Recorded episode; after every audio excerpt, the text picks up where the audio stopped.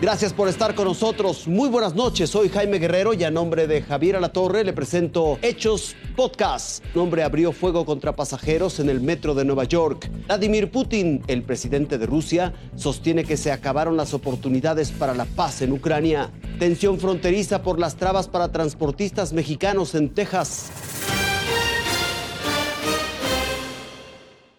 Las puertas del tren se abrieron y una estampida humana custodiada por gritos y humo, se abre paso en un andén de Nueva York. El terror era amo de la situación. Algunos pasajeros corrían usando sus manos para taparse la boca, otros arrastraban cuerpos. El piso comenzaba a mostrar manchas de sangre. El interior del vagón lucía como zona de guerra. Un hombre ingresó y se colocó una máscara antigases. Lanzó una bomba de humo e inmediatamente después abrió fuego contra los pasajeros. Las autoridades no investigan el hecho como un ataque terrorista, pero a estas alturas tampoco conocen las causas del tiroteo. Al menos 23 personas resultaron con heridas de diferente gravedad. 10 de ellas fueron atendidas por lesiones de bala. La policía continúa buscando al agresor asegura que el hombre trabajó solo y que es sumamente peligroso. Este tiroteo fue uno de los más de 300 que han ocurrido en Nueva York en los primeros cuatro meses del año. Raciel Cruz Salazar, Fuerza Informativa Azteca. Fuertes de explosiones.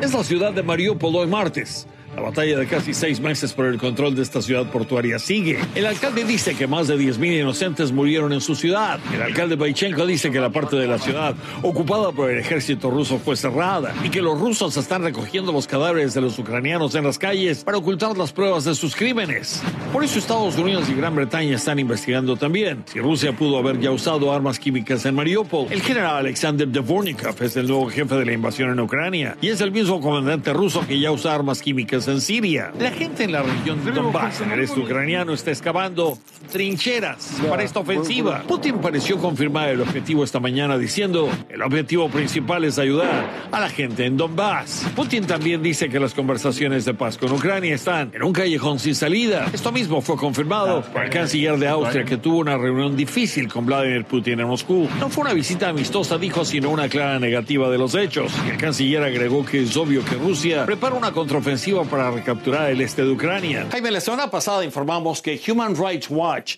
y Amnistía Internacional, las dos organizaciones de derechos humanos, habían sido expulsadas de Rusia porque los rusos consideraron que no habían sido imparciales y que no estaban siendo imparciales en el juicio que estaban emitiendo acerca de lo que estaba ocurriendo en Ucrania. Bueno, estas dos organizaciones fueron a Ucrania y se unieron a otra serie de organizaciones internacionales del mundo entero que están revisando e investigando los alegatos de crímenes de guerra en Ucrania. Y hasta ahora eso ha resultado en una muy mala idea para Rusia, porque hasta hoy le han levantado más de 58 mil casos. Hay más de 58 mil expedientes de investigaciones que podrían resultar precisamente en eso, en crímenes de guerra.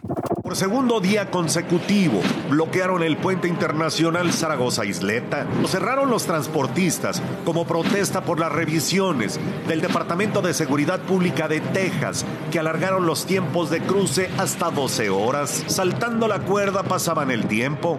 Algunos choferes decidieron venirse al puente internacional Córdoba de las Américas y vean lo que encontraron largas filas de los que no se fueron al bloqueo, pero también las filas de los autos que en estos momentos en la zona del Chamizal cruzan a los Estados Unidos.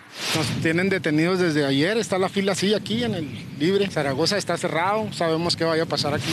También en este puente entre Juárez y El Paso, Texas, se cerró el acceso a la aduana mexicana. Bueno, yo tengo algunas tres horas y media desde que llegué no se ha movido nada la filita. En la parte alta del puente, Aduanas y Protección Fronteriza detuvo los trámites de ingreso como protocolo de seguridad. Los trailers se quedaron en la joroba. Algunos recorrieron 20 kilómetros hasta el cruce de Jerónimo, Chihuahua y Santa Teresa, Nuevo México.